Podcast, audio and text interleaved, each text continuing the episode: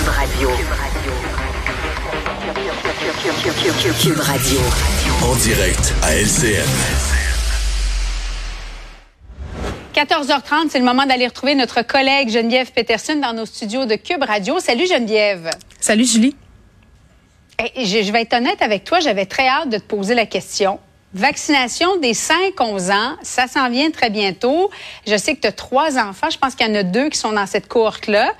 Est-ce que tu as des appréhensions, toi, des inquiétudes? Zéro. Zéro inquiétude, zéro appréhension.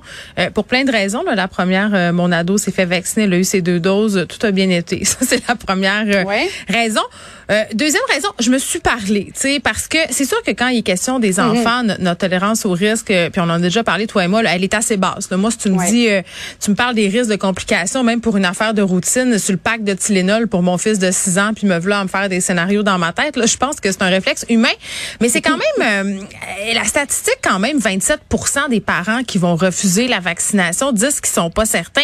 Ça, ça me surprise, Julie. Pour vrai, là, je pensais pas que ça allait être autant de personnes. C'est les chiffres de l'NSPQ qu'on vient de voir à l'écran. Euh, ça, ça, Oui. c'est quand même beaucoup, beaucoup de gens. En même temps, tantôt, je posais la question à un expert. Je disais, ouais, mais est-ce que ça vous surprend? 27% puis 10% d'indécis? Puis il me dit une affaire encourageante. Il me dit, Rappelle-toi, Geneviève, au début, quand on a eu accès à la vaccination, il y avait beaucoup de gens qui voulaient pas dans les pourcentages, beaucoup de gens qui étaient indécis. Et plus ça a avancé dans l'opération, plus on a vu que ça allait bien, que ça se passait bien, plus ce pourcentage-là a diminué. Donc, on Oui. pourrait avoir tendance à penser que ce sera le même scénario avec la vaccination des enfants. Les gens vont... En même temps, euh, ben, j'allais dire, Geneviève, on a des collègues euh, ici, Mhm. je, je pense notamment à un père de famille, il a trois enfants. Il dit, moi, là, j'aurais voulu être le premier comme adulte à aller me faire vacciner. J'avais tellement hâte d'aller chercher ma première, ma deuxième dose. Il dit, ah, ben là, pour mes enfants, là, je vais attendre. Je serai peut-être pas le premier en ligne. Hey, je le comprends tellement là, je, la comprends la Ouais. peur pour vrai, puis je la juge aucunement.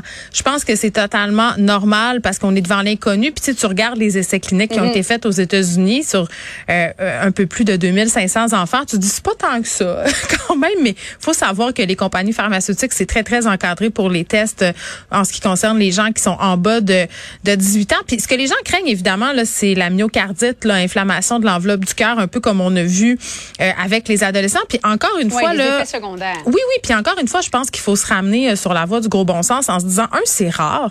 Et deux, les effets secondaires dont on est au courant, là, qui sont documentés, on peut les voir venir. Donc, c'est moins peurant. Il y a des signaux à surveiller. Euh, il y a des choses qu'on peut faire euh, par rapport à, à ces effets-là. Ça, c'est la première chose. Mais il faut penser comme au reste. là. Est-ce que les bénéfices dépassent euh, les inconvénients? Puis, tu sais, on est là à attendre que la vie revienne à la normale. On sait que les enfants, c'est un vecteur de contagion absolument incroyable. Les éclosions dans les écoles, dans les garderies sont majoritairement là. Puis il y a des enfants aussi. Tu sais, Julie, on en a eu, là, c'est sûr que c'est pas la majorité, là, mais il y a eu des enfants qui ont eu des complications très graves de la COVID. Il y a des enfants qui ont été hospitalisés. Ben, Exactement. Moi, je pense que tu poses une bonne question. Est-ce que les parents qui hésitent, est-ce qu'ils ont davantage peur de la COVID ou du vaccin?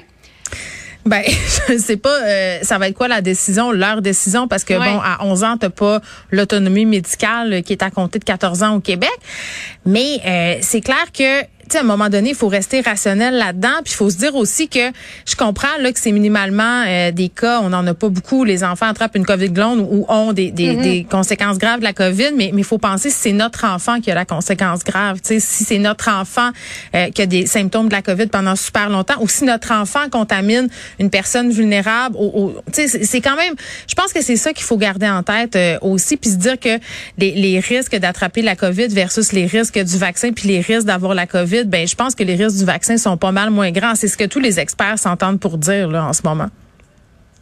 Et on parle vraiment d'une dose pédiatrique. C'est le tiers Oui, oui. d'une dose qu'on administre à un adulte euh, Oui. aussi. Puis Ça a bien été Euh, avec les ados. C'est ça qu'il faut garder en tête. Ça s'est bien passé. Effectivement, il a levé de l'urgence sanitaire. M. Legault disait que c'était une fois